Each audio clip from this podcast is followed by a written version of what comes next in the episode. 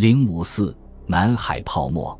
我们上一章提到，英格兰银行在一七零八年延长特许令时，就要遇到它最强劲的对手南海公司。事件的发生还要从一七一零年八月新上任的财政大臣罗伯特·哈利说起。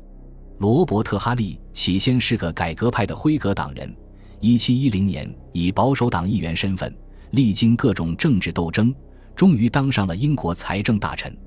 当哈利到了财政部，打开政府账本一看，国库里仅有五零零零英镑，但是政府所欠的短期债务却达九百多万英镑。更恐怖的是，一直战事不断的英国政府仅维持一支十三万人的陆军和海军，一年就要花掉五百五十万英镑。布兰特的计划，无论是英格兰银行还是东印度公司，都是辉格党创立并控制的机构。哈利作为来自保守党的大臣，自然得不到英格兰银行的合作，于是他便求助于在 Hollow Sword Blades Company 任职的约翰·布兰特。Hollow Sword Blades Company 一直都是英格兰银行的竞争对手，而布兰特也是个人才，一个投机高手，是之后成立的南海公司的总设计师。哈利把彩票的特许经营从英格兰银行收了回来，给 Hollow Sword Blades Company 经营。布兰特接手彩票业务后，在几天之内就卖了二百万英镑的彩票，给政府融来了维持开销急需的真金白银。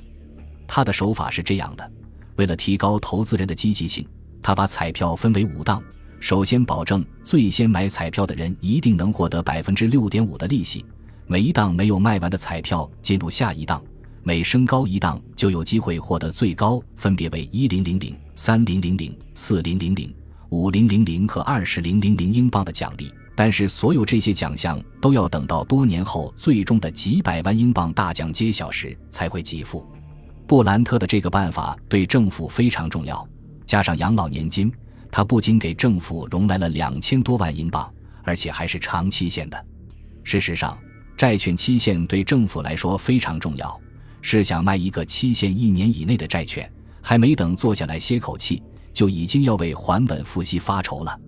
如果是十年期的债券，至少有几年不用为归还本金烦恼，而且可以击鼓传花，发债的人都不一定再是那个要为还本付息发愁的人了。但是，这种融资办法平均每年百分之八至百分之九的利息支出，对英国政府来说还是太高了，比起债市。一个让政府既可以融到钱，又可以大幅降低利息成本，甚至都不需要还本的市场，就是股市了。到一六九五年，英格兰已经有一百四十多家上市公司，股票市场的总市值为四百多万英镑。到一七零九年，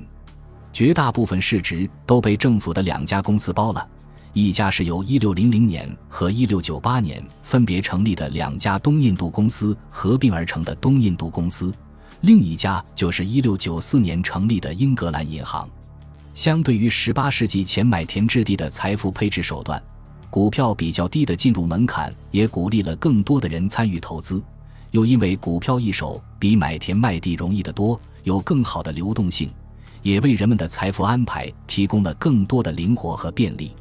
因此，布兰特向哈利提出了一个债转股的计划。成立一个像英格兰银行那样专门处理政府债务的股份制公司，接手政府债务，并将这些债务置换成公司股权。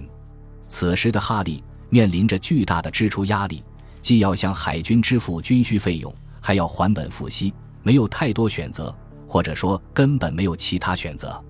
一七一一年六月十二日，皇家批准成立南海公司。英国人所说的南海。其实就是中南美洲，南海公司将接手政府九百多万英镑的短期债务，作为交换，公司获得了英国对中南美洲的贸易垄断。书记分享微信 zmxsh 九九八，当时中南美洲完全是西班牙的势力范围。不仅如此，自一七零一年起，因西班牙王位继承权问题引发的欧洲各国混战还在继续。信奉新教的英国和信奉天主教的西班牙处在对立面，要想使南海公司的这个贸易垄断权产生实际利益，就必须实现贸易通商，要实现贸易通商，就必须停战和谈。为了在谈判桌上获得更好的条件和更多的利益，就要假装在更多战线开战。在南海公司成立的当口，英国远征军于1711年8月在魁北克开战，同时还筹划英荷联军袭击西班牙西印度属地。这一切显然四分之三都是在虚张声势，为的就是助力哈利与西班牙人的和平谈判获得更好的条件。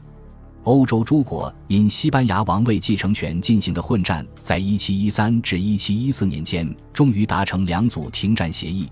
一组是法国和欧洲各国所签署的一系列协议，另一组是西班牙和欧洲各国所签署的。这两组协议统称为乌德勒支合约，但合约所赢得的贸易条件实在是相当有限，其中西班牙和英国达成的协议里。有一个条款，就是承包协议，即西班牙将向自己殖民地南美洲贩卖黑人奴隶的贸易完全承包给南海公司。公司每年向西班牙的美洲殖民地提供四八百名黑奴，为期三十年，并可以每年派遣一艘不超过五百吨货物的船只从事一般贸易。